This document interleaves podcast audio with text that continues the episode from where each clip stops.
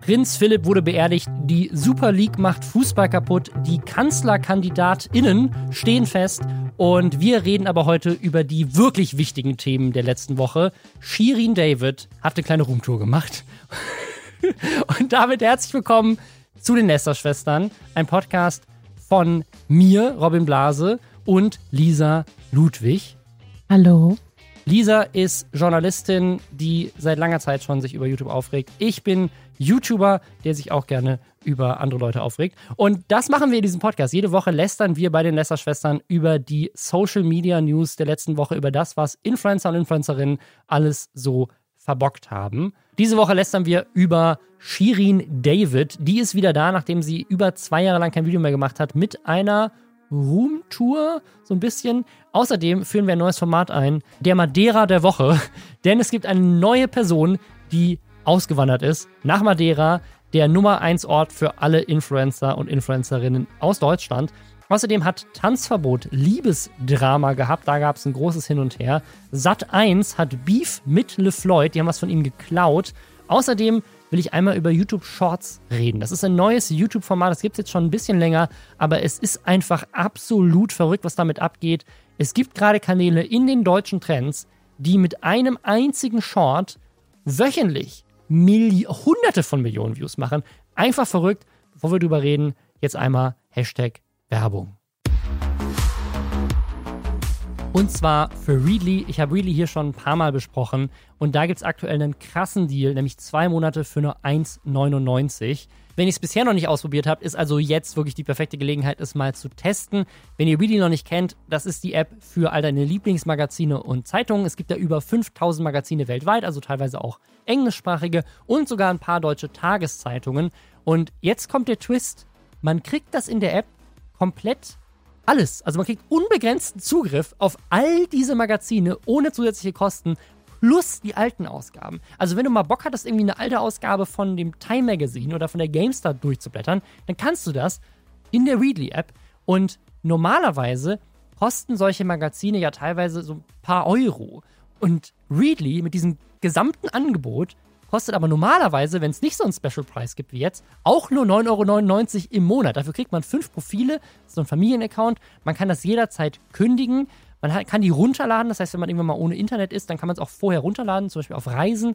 Man spart Papier, also es ist auch irgendwie umweltschonender, die ganzen Magazine digital zu lesen. Und eine Sache, die ich so bei mir gemerkt habe, ist, ich habe angefangen, auch viel mehr Sachen zu lesen, die ich vorher nicht gelesen hätte, weil man, man blättert mal so das ein oder andere Magazin am Kiosk durch, aber wann kauft man schon wirklich irgendwie eine neue Zeitschrift, weil man weiß, so da ist ein Artikel drin, der interessiert einen und danach hat man ein paar Euro ausgegeben und schmeißt es auf den Müll, das ist irgendwie Verschwendung. Das macht man ja irgendwie nicht, ne? also ich zumindest nicht. Und deswegen finde ich das so geil, weil ich kann jetzt mal in Men's Health reinlesen oder ins Time Magazine oder in Rolling Stone oder ich kann mir bei Photoshop Creative ein Photoshop-Tutorial angucken, was mich interessiert oder ne, kann mal zu dem einen Spiel die Review in der M-Games lesen. So, das ist alles möglich. Also, wenn ihr Bock darauf habt, ich kann sehr empfehlen. Zwei Monate für nur 1,99 Euro auf readly.com slash Lästerschwestern mit Ä. Der Link ist auch nochmal in den Show Notes. Shirin David ist zurück. Wer Shirin David nicht kennt, die ist eine riesige Influencerin auf YouTube, auf Instagram, hat eigentlich auf YouTube mal angefangen und ist dann Rapperin geworden und das mit, glaube ich, würde ich sagen, die erfolgreichste Rapperin oder vielleicht auch sogar die einzige, neben vielleicht Katja Krasowitsch, die es geschafft hat, von diesem YouTuberinnen-Image wegzugehen und dann Rapperin zu werden. Haben ja einige versucht, angefangen von Lion und so und Ape Crime, die mal Musik machen wollten.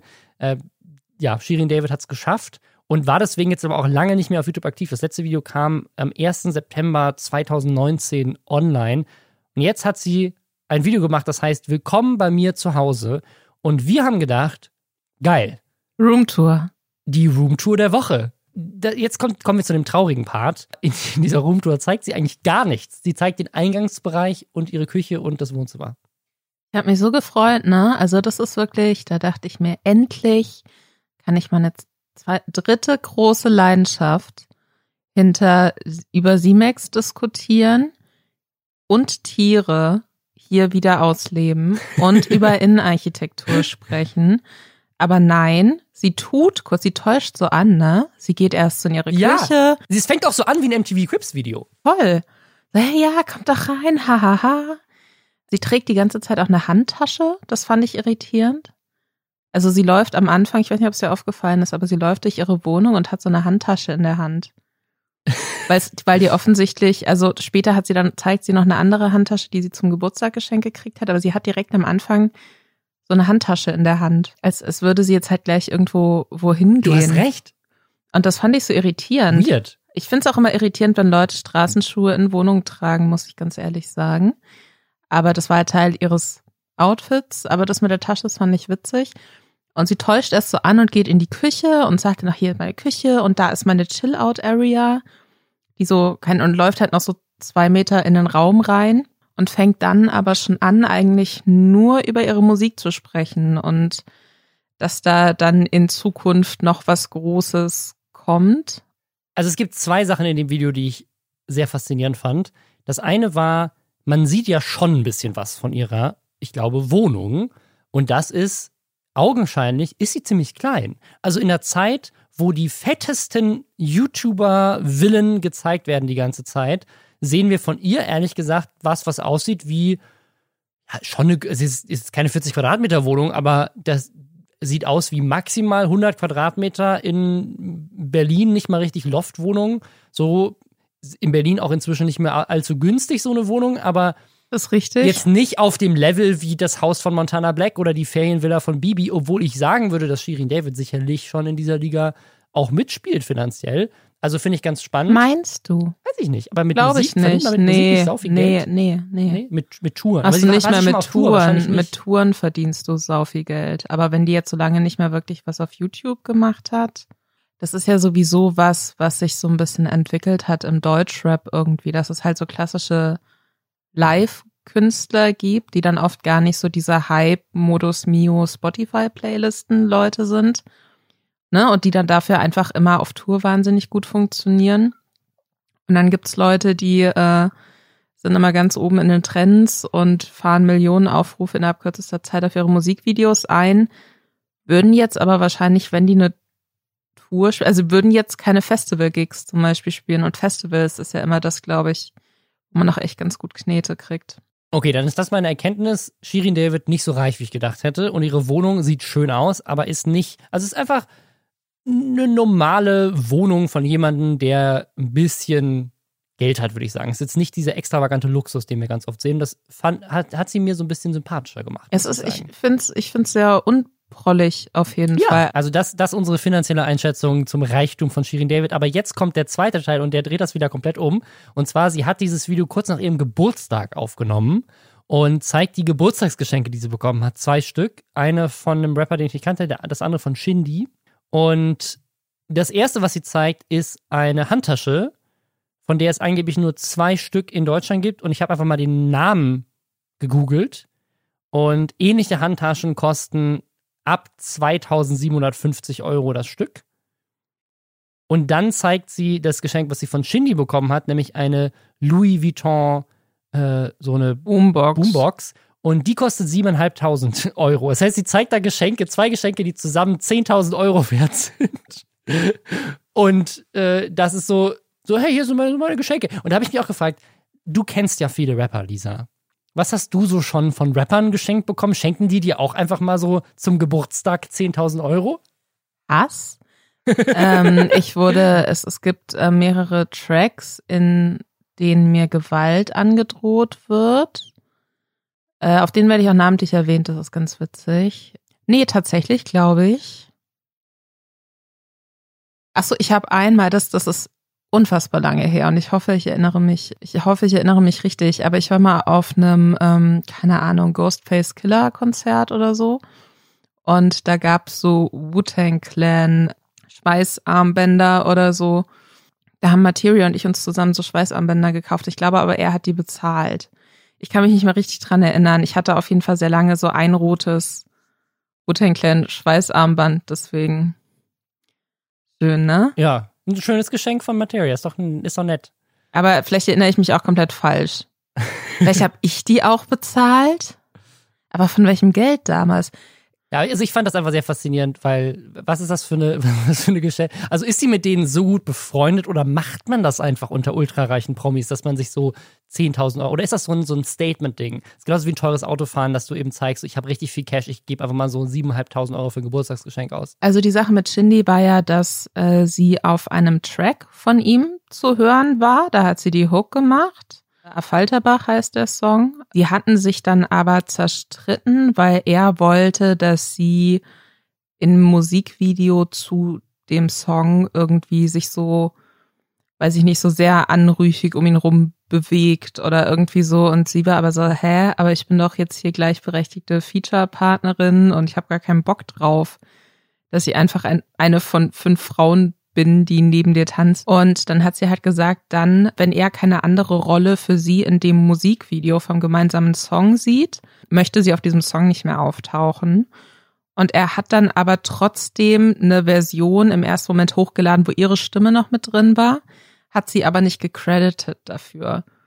Und dann hat sie halt Stress gemacht und dann hat er die Hook ausgetauscht und es hat eine andere Frau gesungen und dann hatten die halt irgendwie Beef dieser Beef wurde jetzt aber aufgehoben und die haben sich ausgesprochen und eine Version von dem Song mit ihrer Stimme ist wieder online gegangen und er hat ihr quasi zur Versöhnung, ich weiß gar nicht, ob das jetzt wirklich ein Geburtstagsgeschenk war oder ob das mehr so ein Versöhnungsding war, diese Musikbox okay. dann quasi geschenkt. Also ich muss mich auch mehr mit reichen Menschen streichen und mich wieder versöhnen, merke ich kennst doch genug, Robin, oder? Ja, also bist doch YouTuber. Dafür ist dieser Podcast ja da, damit wir uns mit reichen Menschen anlegen, damit sie, damit sie sich dann wieder mit uns versöhnen können und mir was schenken. Da haben die reichen Menschen bestimmt auch Bock. Ich so, ah, diese Person hat mich in einem Podcast beleidigt. Ich glaube, ich möchte mir von mir ausgehend mich mit der Person versöhnen und schenke deswegen, ja. weiß ich nicht. Das ist mein Businesskonzept. Lamborghini vielleicht. Who knows? Ich, ich, also ich würde das gerne. Bitte, falls ich, falls sich irgendjemand, der diesen Podcast hört, irgendwann mal von mir angegriffen gefühlt hat, beleidigen tun wir hier gar nicht. Wir äußern vielleicht ab und zu mal Kritik. Dann schreibt mir, damit wir uns versöhnen können und ihr mir was schenken könnt. was auch richtig, also generell eine Sache kann man zu diesem Video sagen. Das hat mich so, also ich, das ist jetzt keine Kritik an Shirin David, aber irgendwie schon, weil es hat mir, also deswegen, ich muss sie ja ein bisschen kritisieren, damit sie mir was schenkt gleich. Ach so, ja klar. Weil dieses Video ist offensichtlich halt ein Promo-Move. Also sie war jetzt zwei Jahre nicht auf YouTube und sie, sie sagen, sie tut so, als wäre es irgendwie eine Roomtour. Dann setzt sie sich eigentlich hin und erzählt so, ja, mein neues Album kommt jetzt ganz bald und deswegen kommen jetzt wöchentlich neue Videos von mir. Wir haben ganz viele Sachen geplant. Also auf der einen Seite klar, ich bin auch niemand, der wöchentlich Content macht, deswegen ne, es ist halt, es ist halt ein harter Job. Und äh, ich möchte halt auch, dass die Videos geil sind. Wenn sie jetzt sagt, so, hey, ich heb mir die ganzen geilen Ideen halt für die Promophase aus. So, auch okay, ja. Aber es ist schon so ein bisschen so dieses so, oh, jetzt muss ich mal wieder meinen Song promoten, deswegen bin ich wieder da. Keine Ahnung. Ist das Kritik? Ist das, war das genug Kritik, um da, damit sie mir was schenkt? Vielleicht. Ich weiß es nicht. Aber ich bin gespannt auf die neue Musik, weil ich muss sagen, ich finde, die hat eine ganz gute Rap-Stimme tatsächlich. Ehrenflaume, Kai Pflaume, möchte dir widersprechen. Der hat ist nämlich der zweithöchste Kommentar unter dem Video. Auch nach fast zwei Jahren YouTube-Pause hast du es nicht verlernt. Zwinker-Smiley. Kai Pflaume ist einfach der YouTube-Opa. Es ist so geil. Das ist, immer, das ist ein bisschen unangenehm. Aber weißt du, was auch richtig verrückt ist? Sie, sie macht mit dieser Louis Vuitton-Box einen kleinen Sneak Peek in ihren neuen Song, einen der neuen Songs. Und da rappt sie darüber, dass sie irgendwie wie Bibi Blocksberg ist oder sowas. Und der, der Top-Kommentar in dem Video ist tatsächlich von Bibi Blocksberg, von dem offiziellen Kanal. Liebe Shirin, ich lebe zwar in einer ganz anderen Welt, aber selbst in Neustadt habe ich von dir gehört. Ich freue mich, dass dein zweites Album fertig ist und ich darin sogar vorkomme. Bibi Blocksberg. Ultimative Cross-Promo, oder? Ultimative Cross-Promo. also, was ich, also, ich, ich weiß nicht, ob so Hardcore-Rap mit Haftbefehl und also meine Tochter hört vielleicht auch Bibi Blocksberg. Ich weiß nicht, ob ich sie schon auf Shirin David loslassen will zu diesem Zeitpunkt. Also Aber es ist ja gut. Es ist jetzt auch die Frage, wie Hardcore der Rap ist so. Also Hardcore Rap ist ja auch keine, kein Subgenre. Äh, da muss ich dich berichtigen, Robin. Es tut mir leid, aber ich mache es mit meiner ruhigen, Deswegen freundlichen ja auch, Stimme. Du bist ja auch eine Rap-Experte. Ich mache es einfach mit meiner ruhigen, freundlichen Stimme. Du kannst mich auch gerne kritisieren, ich schenke dir aber nichts. Das werden wir noch sehen. Ich habe hier eine kleine 0,5 Liter Flasche Discounterwasser und die habe ich umsonst bekommen von dir schon heute. Das, das stimmt. Wir haben äh, einen weiteren Madeira der Woche, nachdem wir letzte Woche ja über das krasse Businesskonzept von Unge und Revi auf Madeira gesprochen haben und nachdem gefühlt halb Deutschland inzwischen auf Madeira lebt. Es ist Unge, es ist Adel, äh, Taddel, es sind Adis und Luna. sind so zusammengewachsen, also eine Person in so einem Pferde, in so einem zwei Menschen Pferdekostüm. Ähm, ich glaube, also die hatten ja letztes Jahr dieses Ding, wo wirklich Tanzverbot, äh, Revi, Abdel, ganz viele Leute da waren. Ne? Die haben natürlich dann nicht da dauerhaft gelebt, aber die waren relativ länger da. Jetzt gerade hat äh, Reft, das ist so eine Streamerin, zusammen mit Revi da auch was. Reeft, äh, heißt, heißt die. Mhm. Okay, danke für die äh, Kritik. Äh, an nee, es, ist, es sind Fakten, es sind nur Fakten. Fakten. Äh, genau, also die, die sind alle, also wirklich, es sind alle da und jetzt ist jemand Neues da. Deswegen glaube ich, ist es Zeit, den Madeira der Woche einzuführen. Wer ist diese Woche neu auf die Insel gezogen? Und dieses Mal ist es die YouTuberin Isabo mit ihrer Familie. Auch die leben jetzt auf Madeira. Ich schwöre, ich hatte, bevor ich äh, auf den Link zu diesem Video geklickt äh, habe, in unserem wunderbaren Nesterschwestern Vorbereitungsdoc, äh, keine Ahnung gehabt, wer diese Person ist, weil das so dieser Eltern-YouTuber-Bubble ist, ne? Da, das holt mich gar nicht ab. Isabo muss man der, dem Disclaimer hinzufügen, die hat tatsächlich einen Podcast zusammen mit meiner Freundin auch, der heißt Aus dem Kinderzimmer. Ähm, daher kenne ich sie. Mhm. Und ja, die wohnen jetzt da, was ich auch echt crazy finde, mit Kindern, vier Kindern auszuwandern.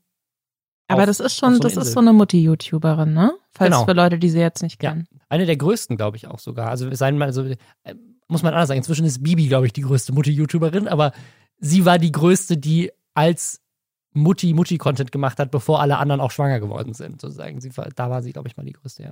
Und das ist, glaube ich, das, was ich daran so spannend finde. Die hat halt mit dieser Unge-Bubble gar nichts zu tun. Genauso wie du gerade meintest. Du kanntest sie gar nicht. Und die ist jetzt auch da. Ich das bin nämlich in der Unge-Bubble auch. Das, das bin auf ich. Auf jeden Fall bist du in Deswegen der Unge. Deswegen weiß ich nicht, wer Isabo ist. Das ist wirklich ein ganz anderer Kontext. Und die hat jetzt, ist es quasi, ich glaube, vielleicht tritt das jetzt so eine zweite, so eine zweite Welle los, wo so ganz, ganz andere, inzwischen so eine, der Finn Kliman ist jetzt plötzlich auf Madeira und macht DIY-Videos auf Madeira. Also es ist irgendwie so, alle sind jetzt da. Es hört gar nicht mehr auf. auch die, die in Dubai sind. Dubai ist ja jetzt out, weil Jan Böhmermann das äh, relativ lautstark kritisiert hat. Vielleicht ist einfach Madeira jetzt so der Fluchtort, wo alle hinfahren. Was ich auch nicht wusste, ich habe jetzt auch viel gelernt durch diesen, dieses Umzugsvideo, dass es auf Madeira wohl durchgängig immer 20 Grad sind. Und das ist sowas, das würde mich, glaube ich, ich glaube, das wäre nichts für mich. Das ist für mich so, also hier, als ich jetzt hier ähm, zur Aufnahme gefahren bin, hat es auch so 19 Grad draußen. Und ich finde, das ist so nichts Halbes und nichts Ganzes irgendwie. Also das ist so, wie so die ganze Zeit so in so einem lauwarmen Tiefkühlgericht leben, so ein bisschen, oder? Also ich, heute waren es ja, glaube ich, 17 Grad und ich fand es sehr angenehm. Ich glaub, also in Neukölln waren es 19 Grad. Okay. Also ich muss sagen, ich fand das Wetter heute sehr angenehm. Es ist nicht so, ist es. Ja, aber angenehm. War es geil oder war es angenehm? Also ich habe ja mal in Amerika gelebt, in Los Angeles, und da ist es im Winter 20 Grad und im Sommer irgendwie gerne auch mal höhere 30er bis hin zu 40 Grad. Und das wird dann unangenehm. Dann, dann kannst du es wirklich nur noch mit Klimaanlage aushalten. Und draußen gehst du eigentlich gar nicht mehr richtig raus. So am Strand liegen ist geil, aber wenn du in der Großstadt nicht am Strand wohnst, dann ist es nicht so geil. Und deswegen, also ich weiß ja nicht, ob ich so dieses Dubai-Wetter, also da gab es zum Beispiel jetzt auch wieder eine schöne Haustour von den Harrisons, die haben ihre, ihr Haus gezeigt und da sind überall so Sonnensegel im Garten aufgehängt, weil du dich draußen gar nicht aufhalten kannst. Und die haben, glaube ich, auch so eine Dachterrasse, wo sie fit neben ihrem Fitnesscenter in ihrem Haus.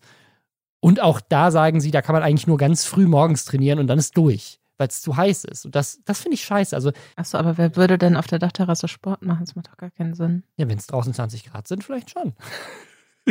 okay. An der frischen Luft. So nett. Kannst ein bisschen Yoga machen. An, also an dieser Stelle ein kleiner, äh, äh, kleiner Diskurs, äh, was ist das Wort? Ähm, ich weiß nicht, worauf du hinaus willst. Ich möchte eine, eine Abschweifung machen. Ja, kleine Exkursion. Exkurs, nicht Diskurs. Das ist ein Exkurs. Das war's. Danke sehr. Ich habe ein Video gesehen, das ich an dieser Stelle empfehlen möchte. Und zwar ist es ein Mehrteiler über The One. The One ist das größte Haus der Welt. Wenn ihr jetzt noch Bock auf eine Roomtour habt, weil die von Shirin David euch enttäuscht hat, guckt euch The One in Beverly Hills an. Ist jetzt, glaube ich, vor ein paar Wochen oder so rausgekommen. Dieser Typ, der das, also beide Typen, die durch dieses Video führen, sind einfach Charaktere für sich, einfach richtig verrückt. Es gibt eine Stelle in diesem Video, die ich an dieser Stelle spoilern möchte. Da steht dieser unendlich reiche Mann, der dieses Haus gebaut hat, was 500 Millionen Dollar kosten soll. Eine halbe Milliarde Dollar für ein Haus. Weil es wirklich so groß ist wie halt drei Häuserblöcke. Und steht da an so einer hässlichen Skulptur und redet davon, dass er diese Skulptur zusammen mit seiner Ex-Frau gekauft hat. Und seine Ex-Frau und er, die haben dann so eine, wollten so eine Charity gründen und er weiß nicht genau, ob das jetzt noch stattfindet, weil sie sich halt getrennt haben. Und dann sagt er, ja, meine Ex-Frau, das ist alles super tragisch, wir haben uns während Corona kennengelernt. Und ich habe so kurz innegehalten und dachte so, hä? Ihr habt euch, das ist deine Ex-Frau und ihr habt euch während Corona kennengelernt? Soll ich dir sagen, was ich glaube, was passiert ist? Ähm, die hat sich einfach in diesem Haus verlaufen, ist nie wieder auch. aufgetaucht und nach einem halben Jahr haben sie sie halt als tot erklärt. Also dieses Haus, gu guckt euch mal an, weil das ist so wirklich, also das ist krasser wird's nicht. Also dann, dann werden alle anderen Influencer-Häuser plötzlich wieder so ein bisschen in Relation gesehen, weil das hat einen eigenen Nachtclub, das hat, ich glaube, sechs unterschiedliche Pools, es hat ein Kino, eine Bowlingbahn, jedes, jedes so, es gibt so, so viele Schlafzimmer in diesem Haus, dass die Schlafzimmer, die nah beieinander liegen, immer ihr eigenes Wohnzimmer haben. Das Haus hat eine eigene Restaurantküche unten, damit du für so viele Menschen kochen kannst, die in diesem Haus Platz haben. Und dann hat es aber noch ein extra Haus daneben, nur für die Bediensteten mit sechs Zimmern und nochmal ein Gästehaus mit nochmal zwei Tennisplätzen. Das Haus ist so riesig, es gibt einen eigenen so Renntrack um das Haus drumherum, damit du, du kannst halt um das Haus drumherum joggen, weil das Grundstück so groß ist. Und das ganze Grundstück ist aber Haus. Ach, das ist wie bei Snowpiercer. Snowpiercer nicht im Zug? Ja, ja, genau, aber da ist ja so das komplette, ne, alles, was du brauchst in einem Zug und dann hast du, weil der ja so riesig ist und weil dein komplettes Leben sich in diesem Zug abspielen muss, hast du dann quasi am unteren Teil des Zuges wie so eine, kannst halt auch so lang fahren, wie mit so einem Mini-Zug, der dich dann halt durch diese. Kannst in dem Zug im Zug langfahren. Ja, es ist kein richtiger Zug. Ist das in der Serie oder dem so, Film? Film habe ich gesehen. Es gibt einen Film, es gibt eine äh, Netflix-Serie oder eine Serie, die eben auch auf ähm, Netflix läuft, wo die zweite Staffel ziemlich gut ist. Und äh, ich glaube aber ganz ursprünglich war das eine Graphic Novel, die ah. sehr, sehr gut auch ist. Also wenn ihr Bock habt, euch jetzt das krasseste Haus der Welt anzugucken, das Video findet ihr auf YouTube. Und wenn ihr dann sagt, ich möchte wissen, wie sich Menschen in diesem Haus fühlen, dann könnt ihr Snowpiercer angucken. Ganz genau. So, das war der Exkurs.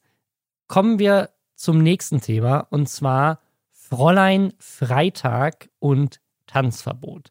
Tanzverbot, über ihn hatten wir letzte Woche schon gesprochen. Das ist so ein YouTuber, der ist vor allem durch Kontroversen bekannt geworden. Er hat ganz viele Ansagen gemacht, ist jetzt sehr groß, hat eine sehr loyale Community und ist jemand, der auch, ich glaube, ich weiß nicht, ob Mitleid das richtige Wort ist, aber er hat auf jeden Fall eine große Community um sich, die ihn irgendwie liebt und mit ihm sympathisiert und seinen Werdegang auch so ein bisschen feiert und den Ansport, unter anderem Unge, der ihn auf Madeira eingeladen hat, wo er auch mal gelebt hat für eine längere Zeit, um sich von Unge so ein bisschen coachen zu lassen, so ein bisschen Life-Coach, Fitness-Coach mäßig, haben die beiden so Madeira unsicher gemacht. Unge, Unge ist ein Fitnesscoach. Ach was. Ich glaube, so ein bisschen war das so ein, so ein Fitness-Coaching auch. So, wie kriegt man dein Leben? Also, ich weiß nicht, ob es so Fitness-Coaching es war so, wir, wir, kriegen jetzt dein Leben in Ordnung und du machst Sport und isst gesund und vegan und keine Ahnung was.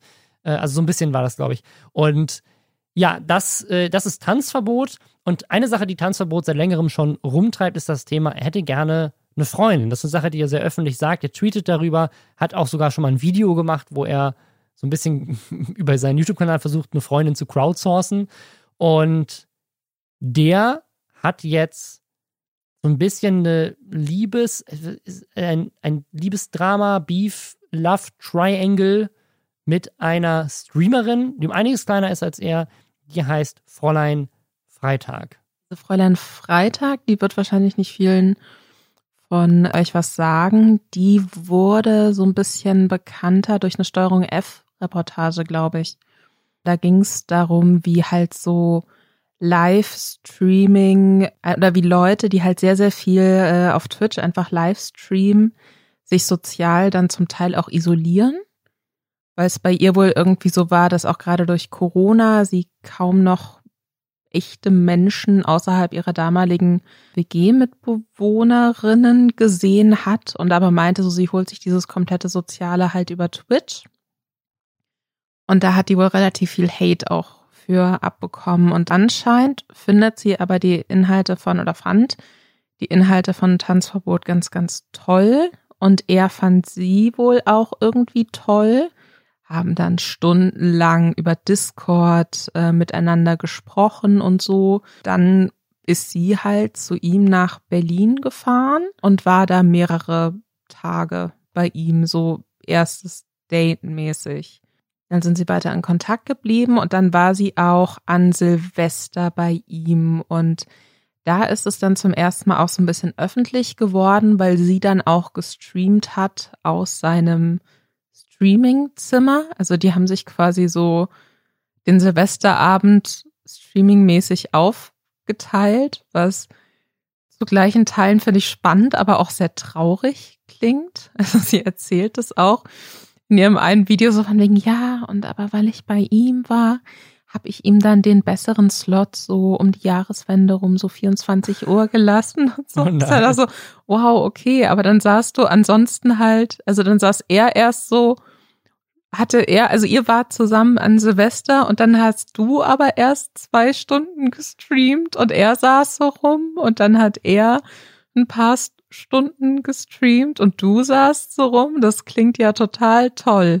Vor allem, weil das, weil das auch so ein bisschen verquer ist, wenn man darüber nachdenkt, dass das für die ja deren Arbeit ist. Also ein bisschen, dass wir sagen so, ja, ich habe äh, die bessere Shift in der Firma bekommen, um Mitternacht durfte ich arbeiten.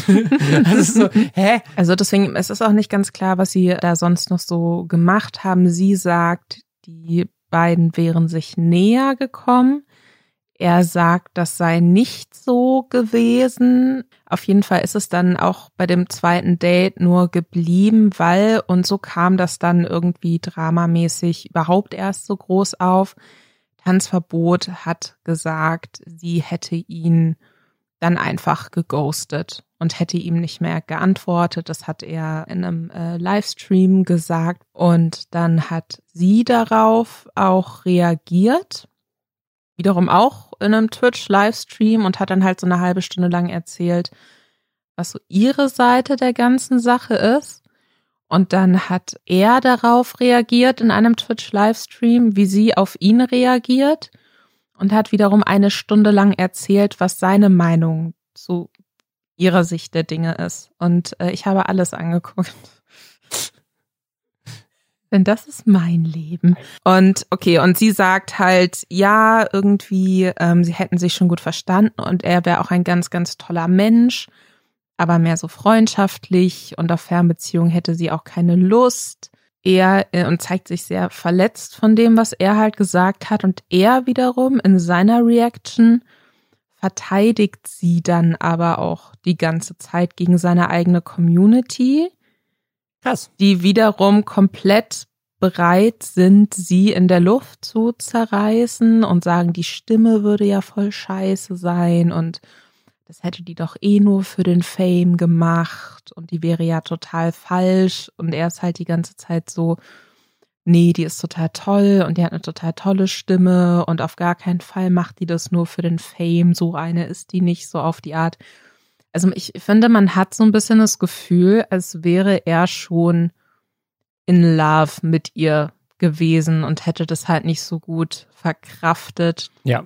Und da habe ich mich dann aber auch gefragt, gäbe es denn überhaupt eine Möglichkeit, wenn man so in der Öffentlichkeit steht und wenn man so alles mit seiner Community immer teilt und das macht sie, sie erzählt sehr viel Privates mhm. und Tanzverbot ja auch.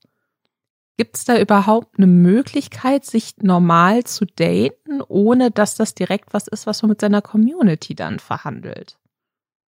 Also ich glaube, es gibt da mehrere Ansätze. Ne? Also das eine ist, es gibt ja ganz viele so Power Couples auf, äh, auf YouTube, sei es jetzt irgendwie Bibi und Julienko oder sei es, keine Ahnung, eine, eine Kati mit einem Dena, also hier Felix von der Laden. Und also viele Paare, die entweder beide schon bekannt waren, als sie sich kennengelernt haben, weil man natürlich sich auch in diesem YouTuber, Influencer, Business auch einfach viel unter Leuten befindet, die das Gleiche machen mhm. und es einfacher ist und die haben einen ähnlichen Lifestyle, eine ähnliche Taktung im Leben.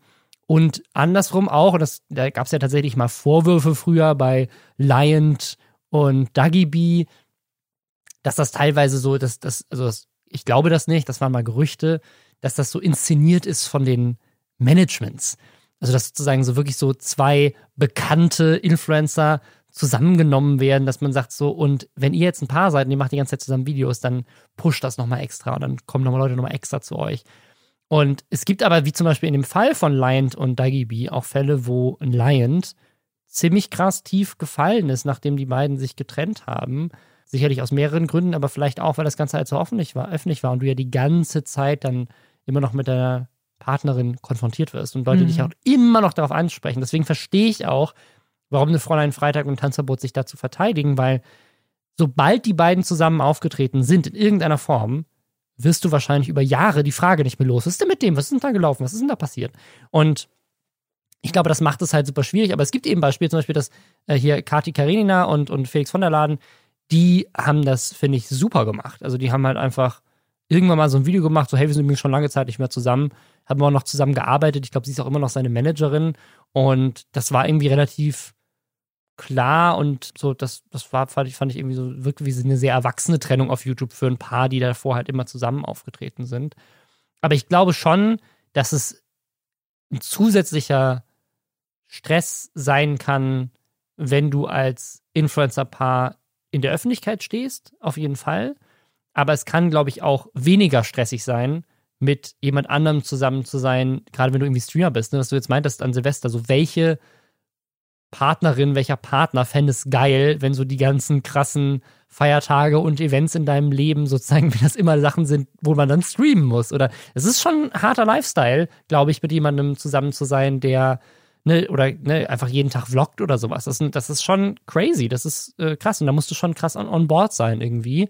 Und du wirst ja in vielen Fällen dadurch auch automatisch mit zum Influencer, weil die Leute dich dann in den Videos sehen oder in den Streams sehen oder irgendwie auch was davon wissen wollen. Das heißt, ich glaube, du kannst es gar nicht vermeiden, als Partner oder Partnerin von jemandem, der selber Content über sich selbst macht, auch irgendwie in die Öffentlichkeit zu, zu kommen. Und dann wird es halt, glaube ich, irgendwann richtig unangenehm im Falle von einer Trennung, weil dann wird man ja so wahrgenommen, dann kommen lauter Fragen, gerade in so einer Phase, wo man ja eigentlich in so einer, in so einer Trennung auch abschließen will damit, vielleicht neue Leute kennenlernen will oder so. Und dann kommen halt auch klar, ganz viele Kommentare. Äh, also zum Beispiel habe ich das gesehen bei Kati Karenina, die ähm, auch auf OnlyFans ist oder so. Ich glaube, auf diese Ankündigung waren lauter so Kommentare so, was Felix wohl dazu denkt. Und dann musste sie den Leuten nochmal erklären, so, ich bin mit ihm gar nicht mehr zusammen und selbst wenn so. Äh, ne, also es ist so ein, es ist so ein Ding, wo also ich glaube, du dann immer damit zu kämpfen haben musst, dass wenn dann ein neuer Freund ist, dann wird der irgendwie verglichen in der Öffentlichkeit oder du kriegst dann Kommentare. Und ich glaube, das war bei Lion auch so ein Problem, so, ne, wie findest du das denn jetzt, dass Dagi mit Eugen zusammen ist? Und mm. so, du kommst da gar nicht mehr weg, so, das ist dann irgendwie so Teil deines Lebens, dass du mal diese öffentliche Beziehung hattest. Und ich glaube, das ist dann auf immer, auf, also auf Ewigkeiten ist es belastend und ist schwierig, da irgendwie von wegzukommen. Was mein absoluter Albtraum wäre. Wenn ich irgendjemanden kennenlerne und ich finde ihn ganz, ganz toll und ich denke so, wow, okay, nach all den Jahren irgendwas, was man nicht komplett gegen die Wand fährt, so. Und äh, dann stellt sich raus, das ist ein Prank-YouTuber. und so, das ist so eine komplett irreale Angst von mir. Ist das so die schlimmste Jobbezeichnung, die du dir vorstellen kannst? Prank-YouTuber oder jemand, der sehr schlechte Musik macht. Das sind so zwei Sachen, könnte ich nicht mit umgehen. Das, das wäre für mich direkter, es tut mir leid, also direkter Trennungsgrund einfach. Das, das wäre für mich nicht okay. Aber andere YouTuber ist okay. Instagrammer, Twitch, Streamer. mein Job ist Instagrammer. Pinterest. Das ist mein, das Ordner. steht auf meiner. Weiß ich nicht, darüber habe ich jetzt keine Gedanken gemacht. Aber okay. ich, ich weiß nur, dass ähm, Prank-YouTuber, das ist nicht, das ist nicht okay für mich. Fernsehkoch. Äh, also in der Öffentlichkeit stehen generell ist nicht das Problem, sondern Pranks. Ja. ja, weil du auch immer so, immer so, wenn jemand dann was Nettes zu dir sagt, und du hast einfach, du lebst mit der permanenten Angst, dass du, dass dir ins Gesicht gelogen und du gleichzeitig aber auch dabei gefilmt wirst, so. Und jede Reaktion könnte nur so ein grausames Spiel sein im Versuch, so ein möglichst clickbaity Video aus dir so rauszuholen. das ist irgendwie, weiß ich nicht, fände ich, glaube ich, schwierig. Aber was ist unsere abschließende Meinung zu Tanzverbot? Weil gab es da nicht noch eine dritte Frau? Achso, ja, es gab noch äh, ein anderes Video ja, von einer Frau. Also äh, es gab äh, noch ein anderes Girl, was äh, auch ein YouTube-Video gemacht hat, wo sie gesagt hat, dass sie halt auch anscheinend in sich überschneidenden Zeiträumen mehr so flirty mit Tanzverbot geschrieben hat. Also dafür, dass der die ganze Zeit auf Twitter so rumheult, scheint ja doch einiges zu passieren auf Discord, keine Ahnung. Was das, glaube ich, finde ich an der ganzen Sache am schlimmsten. Nicht, dass diese Beziehung in der Öffentlichkeit ist, sondern dass es so, es ist so ein, es ist so ein weirdes Ding, dass die beiden so mehrere Stunden auf Twitch darüber reden, was der andere jetzt gemacht hat oder nicht. Mhm. Es ist so, so Paartherapie mit einem Twitch-Chat daneben ja. in der Öffentlichkeit. Das ist so ganz skurril. Also wäre das jetzt ein Film, müsste es irgendwann darauf hinauslaufen, dass sie so, also die sitzen ja, die arbeiten ja mit richtigen Rechnern, nicht mit Laptops, aber dass sie so die, also es müssten Laptops sein im Film, damit sie die so energisch zuklappen können. Und dann stehen sie so auf und dann, weiß ich nicht, fahren sie so in zwei verschiedenen Zügen so aufeinander zu und treffen sich in der Mitte. Ich weiß nicht, wo sie wohnt, aber keine Ahnung, vielleicht ist die Mitte so Erfurt oder so, keine Ahnung. Also in unserem Film treffen sie sich auf jeden Fall auf genau. Madeira. Äh, ja, ja, stimmt. Zufällig, weil ja, sie beide dahin ja. auswandern. Und dann leben sie nebeneinander. Oh, und im Hintergrund und man sieht's. oh nein. Ich könnte mir vorstellen, und vielleicht wäre das ja auch ganz schön, wenn die beiden nochmal zusammenfinden, weil ich hatte das Gefühl, als ich diese Videos geguckt habe, dass da, dass die sehr viel füreinander übrig haben. Und vielleicht sind sie am Schluss einfach nur befreundet, vielleicht wird es mehr.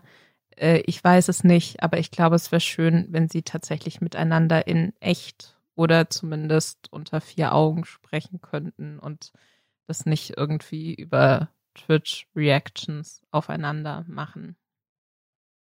Wir machen jetzt gleich weiter damit, warum LeFloid Stress mit Sat 1 hat. Aber vorher machen wir noch einmal Hashtag Werbung. Und zwar für LinkedIn und deren neuen Podcast Network, die den Podcast, äh, unseren Podcast mal wieder supporten. Deswegen supporten wir sie zurück. Network ist nämlich ein echt geiler Podcast, den ihr auf jeden Fall mal anhören solltet, wenn ihr euch irgendwie mit dem Thema Jobs auseinandersetzt äh, und irgendwie, keine Ahnung, arbeitet, dann ist es ein guter Podcast für euch. Denn ich finde gerade wir, so als junge Menschen, ich sehe mich jetzt einfach noch als junger Mensch, wir sind irgendwie in dieser Arbeitswelt, jetzt natürlich jetzt während Corona nochmal ganz anders, aber generell einfach ist, ist es anders als früher, anders als noch bei unseren Eltern oder noch anders als der Generation davor. Und diese Suche nach dem richtigen Job und irgendwie auch dem richtigen Werdegang, das ist heute alles irgendwie anders. Man ist nicht mehr 50 Jahre im gleichen Unternehmen. Und genau darum dreht sich dieser Podcast. Da wird mit Leuten geredet, die einen spannenden beruflichen Weg haben, der vielleicht eben nicht so linear ist, wie man das sonst kennt. Und da reden sie unter anderem mit Thomas Müller, dem Fußball-Weltprofi, oder Os von ehemalig Waititi, der inzwischen sein eigenes Influencer-Management gegründet hat. Oder mit Luisa Dellert, die auch Influencerin ist. Also auf die Folgen könnt ihr euch freuen. Geht mal auf Spotify oder wo auch immer ihr Podcast hört. Hört mal rein und folgt dem Podcast, dann verpasst ihr auch die ganzen neuen Gäste nicht. Den Link zum Podcast findet ihr auch noch mal in den Show Notes. Mein alter Kollege Floyd, wir hatten tatsächlich mal zusammen eine Fernsehsendung, der macht seit über 200 Folgen ein Format, das heißt Copy and Taste. Ein Format, wo er versucht, beliebte Gerichte nachzukochen. Das ist bei weitem keine Erfindung von ihm. Es gibt zum Beispiel in den USA einen sehr erfolgreichen Kanal namens Binging with Babish. Der macht sowas mit äh, Essen aus der Popkultur. Malwanne in Deutschland hat zum Beispiel ein Format, wo sie auch ganz oft schon Essen nachgekocht hat aus bekannten popkulturellen äh, Serien, Shows, Videospielen und so weiter. Und es gibt in den USA unter anderem auch ein sehr erfolgreiches Format, was es, glaube ich, nicht mehr wirklich gibt, weil der Kanal dahinter auch einen riesigen Skandal hatte. Das ist ähm, äh, Bon Appetit von Condé Nast. Da gibt es ein Format, wo eine wunderbare Frau namens Claire Desserts nachkocht. Also sie versucht quasi Oreos zum Beispiel als Gourmet-Version nachzumachen oder Gummibärchen selber herzustellen, aber in so einer edleren Gourmet-Version. Supergeiles Format, wen das interessiert. Mag ich sehr. Äh, versucht sie auch Milchschnitte nachzukochen, weil das ist was, so die, woraus genau diese Creme bei Milchschnitte besteht. Das beschäftigt mich, seitdem ich ein Kind bin. Ich glaube, das Problem ist, dass es das in Amerika nicht gibt, oder? Gibt es Milchschnitte in Amerika? Ich glaube Die nicht. ganzen Kinderprodukte gibt's doch in Amerika. Ja, also das, die sind ja voll illegal in Amerika. Ü-Eier sind ja äh, verboten. Du wirst ja verhaftet, wenn du Ü-Eier über die Grenze bringst. so recht, weil da ist nur noch Scheiße drin. Auf jeden Fall, wie gesagt, die Idee nicht unbedingt schützenswert. Machen viele Menschen. Aber was schon jetzt vielleicht auch nicht die kreativste Erfindung ist, aber schon relativ klar seit längerer Zeit der Name seines Formats ist eben dieses Copy and Taste. Und jetzt hat tatsächlich Sat1 eine neue Sendung angekündigt, die jetzt ab dem 28. April starten soll. Und die heißt Copy Taste. Und was machen sie da? Genau das gleiche, was LeFloid unter demselben Namen auch macht. Also wie gesagt, es ist nicht unbedingt eine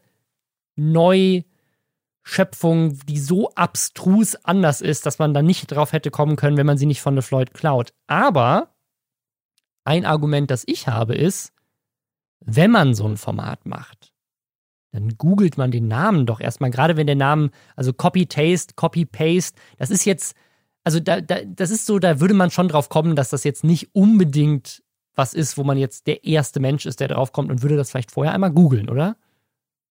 Die Sache ist, ähm, ich habe jetzt hier einen Artikel offen vom äh, Standard. Also es, es klingt vor allem auch nicht nur nach dem LeFloid-Ding, sondern auch so ein bisschen nach diesem Format von Tim Melzer, Mhm.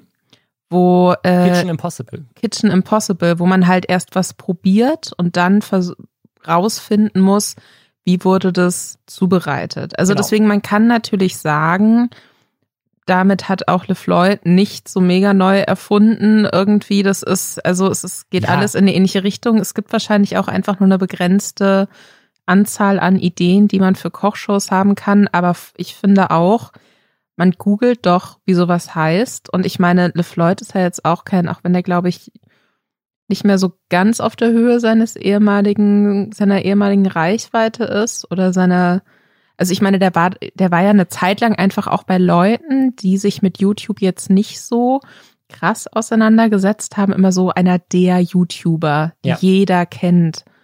Ich weiß es noch, ich habe den damals für Weiß interviewt und da war ich die erste Person, der er öffentlich erzählt hat, dass er bei Mediakraft äh, raus ist. Und der Spiegel hat das äh, als Newsmeldung damals gemacht.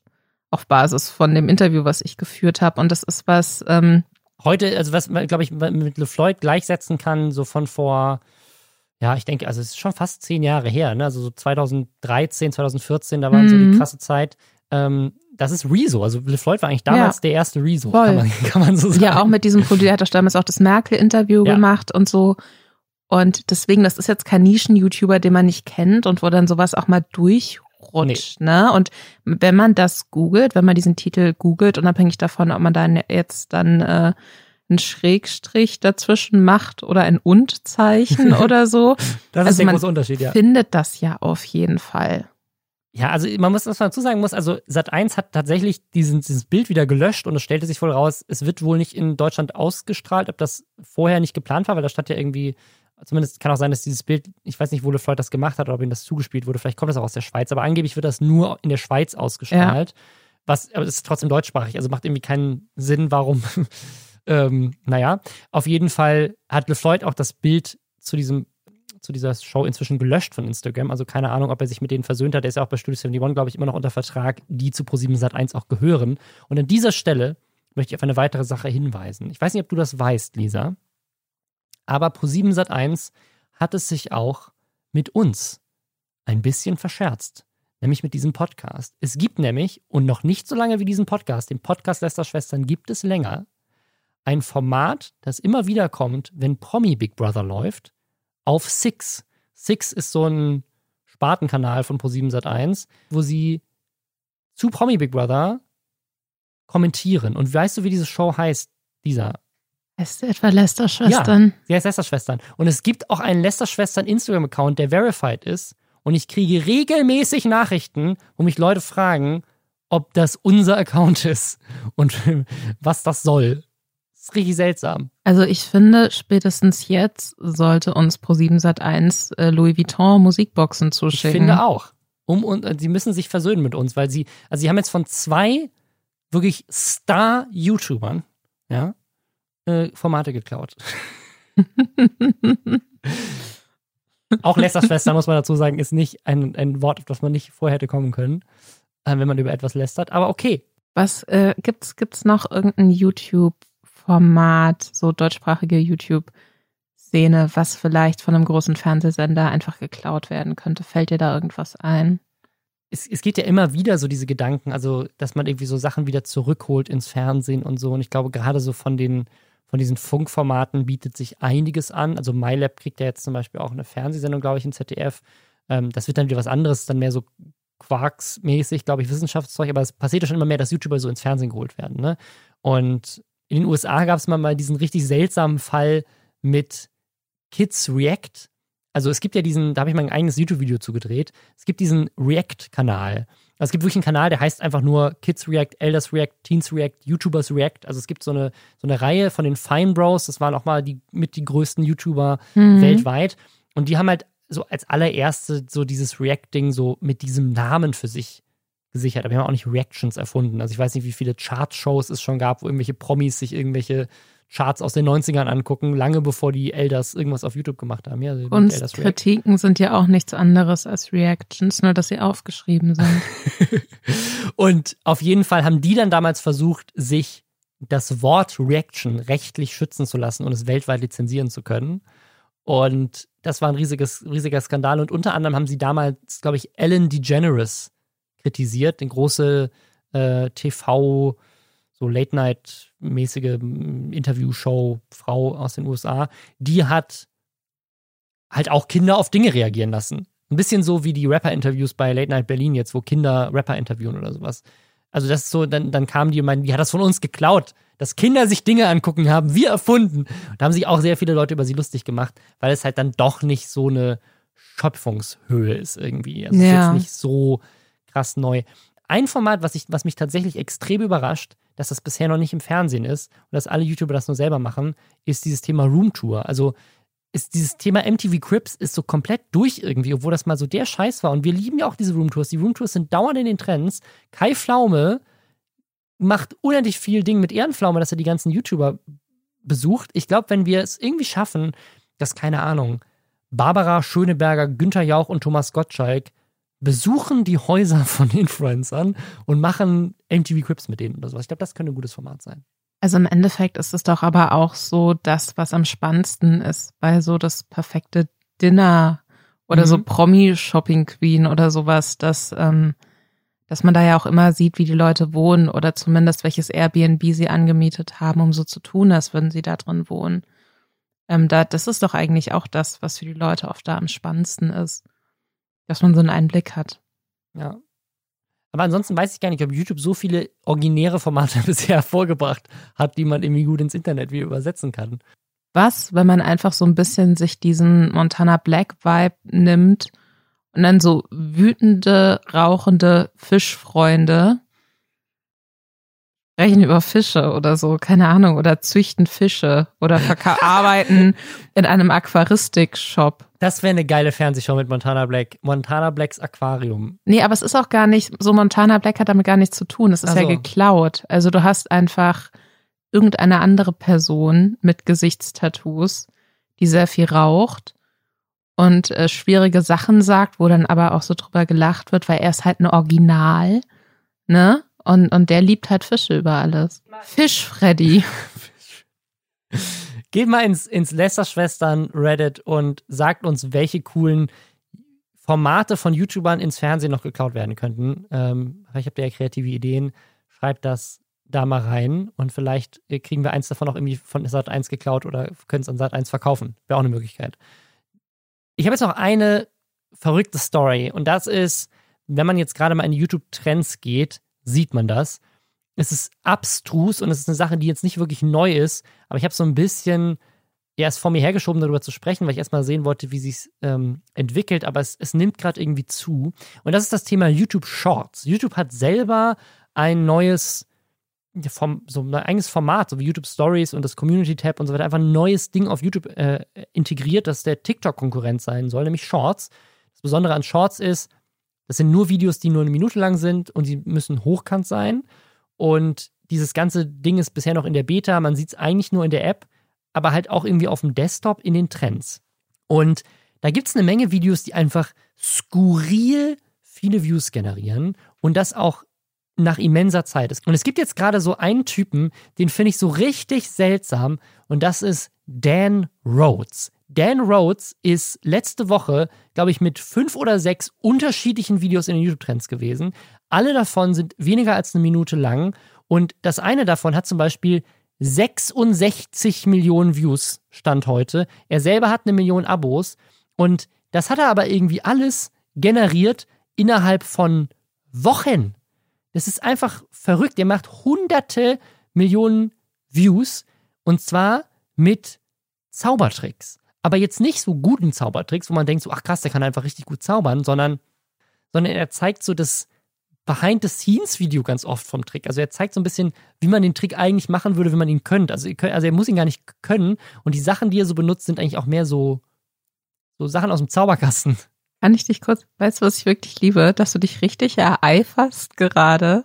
So allein so diese Unterscheidung zwischen, es gibt ja auch gute Zaubertricks, aber das, das ist so ein bisschen, weiß ich nicht. Bist du, bist du ein Zaubertrick-Fan, Robin? Nee, aber ich habe Respekt vor der Kunst. Hm. Und ich bin jetzt hier nochmal zurückgescrollt in seinem Kanal. Vor drei Monaten, vor, wirklich vor drei Monaten, hat er noch Videos gemacht, die länger als eine Minute sind, wo er einfach so ein bisschen auch Zaubertricks auch schon gemacht hat. Ne? Also ich meine, ich will auch gar nicht sagen, dass er nicht zaubern kann, aber es, wird, es wirkt einfach so, ne? Also ich glaube, der, der kann das schon. Ne? Ich will ihn jetzt gar nicht schlecht reden. Aber der hat diesen Kanal seit fünf Jahren, wo er schon als Kind kleine Zaubertricks gemacht hat und so weiter. Und plötzlich hat er halt angefangen mit Shorts. Vor zwei Monaten. Der erste Short ist offensichtlich einfach nur ein TikTok, den er dann nochmal hochgeladen hat. Und der hat schon 2,9 Millionen Views. Und jedes Video danach hat Millionen von Views. Millionen. Und er selber ist halt von einem Kanal, der vorher auf seine kleinen Videos irgendwie, also ein Video, was er vor, vor zwei Jahren hochgeladen hat, immer noch irgendwie 1000 Views. Und er hat echt nicht viele Videos. Also das, das ist so fünf Videos vor seinem krassen viralen Hits, sind Videos, die bis heute nur 1000 Views haben, obwohl der Kanal eine Million Abos hat. Das hast du ja bei größeren YouTubern auch gar nicht. Nur über Shorts. Es gibt noch einen anderen Kanal, der jetzt gerade auch in den Trends ist, nämlich die Clem Family. Die Clem Family hat 1,5 Millionen Views und hat, glaube ich, auch angefangen überhaupt mit YouTube. Wann? Wir scrollen zurück. 1,5 Millionen Views ja, oder Abonnenten? Okay. Die Clem Family hat angefangen mit YouTube vor sechs Millionen, äh, vor sechs, boah, ich kann einfach überhaupt nicht mehr zahlen. Vor sechs so Millionen Zahlen. Jahren, in der Kreidezeit. Die haben angefangen vor sechs Monaten und das allererste Video, was die hochgeladen haben, war ein Short, hat 68 Millionen Views. Und seitdem generieren die regelmäßig Videos, die über 100 Millionen Views haben. Die haben alleine im letzten Monat von diesen 1,5 Millionen Abos, die sie haben, die Hälfte davon im letzten Monat gemacht und haben über 800 Millionen Views gemacht. Also ich glaube, die Shorts werden nicht so krass monetarisiert wie normale Videos, aber die haben einfach unendlich, also die machen unendlich viele Views. Was richtig lustig ist, zwischendurch, zwischen dem ganzen Erfolg, haben sie dann versucht, so ein bisschen diesen Influencer-Live, ein QA mal gemacht. Dieses QA, zwischen, also hier ist ein QA, das hat, das Video davor hat 22 Millionen Views, das Video danach hat 9,9 Millionen Views, das QA 12.000. Weil es kein Short ist. Aber wird es von YouTube jetzt gerade krass gepusht, weil die wollen, dass jeder dieses unsinnige neue Kurzformat ausprobiert? Weil mir wurde noch kein einziges Short-Video weder auf der, meiner Startseite bei YouTube angezeigt, noch äh, da an der Seite vorgeschlagen oder so. Also ich habe jetzt wirklich nur, weil du explizit da irgendwie auch äh, Sachen gezeigt hast, habe ich mal so Shorts gesehen. Und ich muss sagen, dass ich nach wie vor nicht überzeugt von der Idee bin, weil ich finde, sie sind ja auch nicht so richtig kurz, ne? Also bei so TikTok-Videos, die einfach wirklich so sehr kurz sind, das finde ich unstressig, weil selbst wenn eins nicht witzig ist, dann ist es so voll schnell vorbei. Aber bei YouTube stressen mich kurze Videos sowieso total, weil ich es äh, für mich sehr beschwerlich finde, ein, ein YouTube-Video zu finden, wo ich mir denke, so, das gucke ich mir jetzt an, da habe ich jetzt Lust drauf.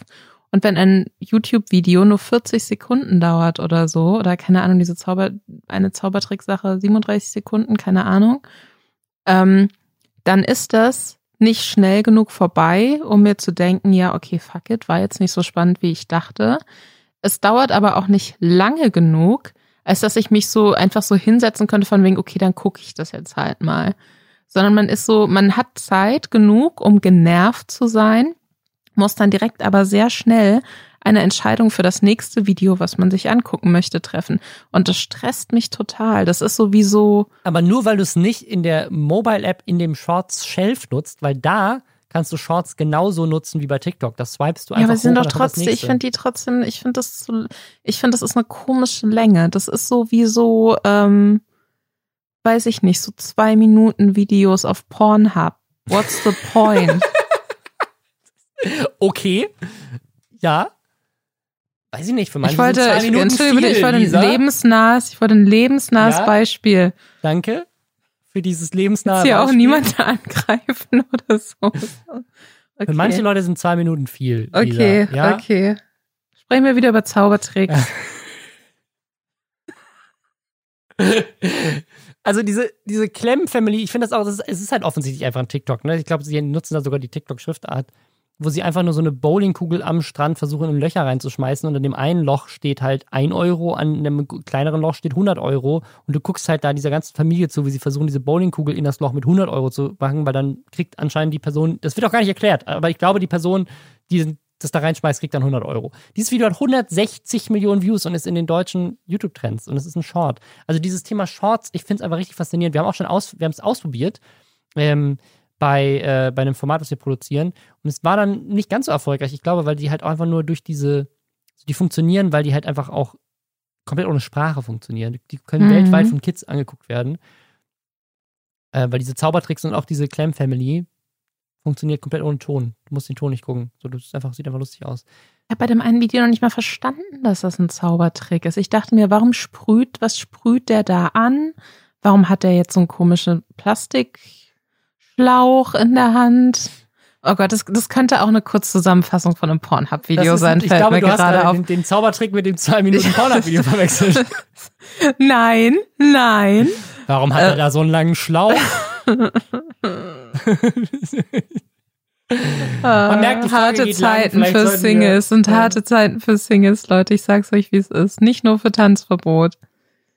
Ja, okay. Ich glaube, es ist auch ein guter Punkt, wo wir euch äh, einfach verabschieden und euch dafür danken, dass ihr dran geblieben seid. Ihr schreibt doch mal auch im Reddit, wenn ihr Bock habt, ob ihr diese Shorts schon mitbekommen habt. Das, weil das ist, das Gefühl, das ist so eine Welt für sich, die man nur wahrgenommen hat, wenn man irgendwie in die Trends guckt oder so ein YouTube-Nerd ist wie ich, der sich aktiv mit so neuen Features auseinandersetzt. Weil es ist so, es ist wie so ein ganz eigenes, weirdes Ding. So auch, auch Rezo zum Beispiel macht, glaube ich, überhaupt nicht YouTube-Shorts, aber wenn ich auf YouTube-Shorts gehe, werden mir nur TikToks und Instagram Stories von Rezo angezeigt, Hä? die er da selber nicht hochgeladen hat, sondern die irgendwelche Leute rippen und die haben Millionen von Views. Ich weiß gar nicht, ob er das weiß, weil er wahrscheinlich gar nicht weiß, dass es Shorts gibt. so, ja gut, voll. aber diese TikTok, YouTube Compilations, die gibt's ja auch. Ja, aber es ist ja keine Compilation in dem Fall, sondern es ist ein einziges, ein 15 Sekunden Story Snippet von Rezo, der eins zu eins auf YouTube Shorts von irgendjemandem hochgeladen wird und dann Millionen von Views macht. Ist verrückt. Ist einfach seltsam. Das ist ein ganz weirdes Feature. Und ich habe noch nicht so richtig rausgefunden, wie ich es missbrauchen kann, um auch Zaubertrickmeister zu werden. Deswegen bin ich traurig.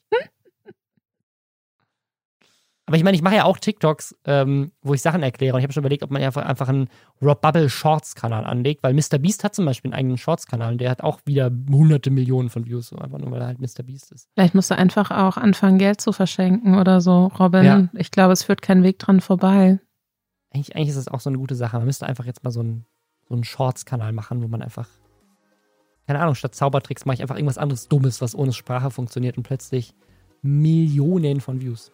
Hauptsache es sind keine Pranks, Robin. Hauptsache es sind keine Pranks. Okay. Damit sagen wir Tschüss. Nächste, nächste Woche. Woche.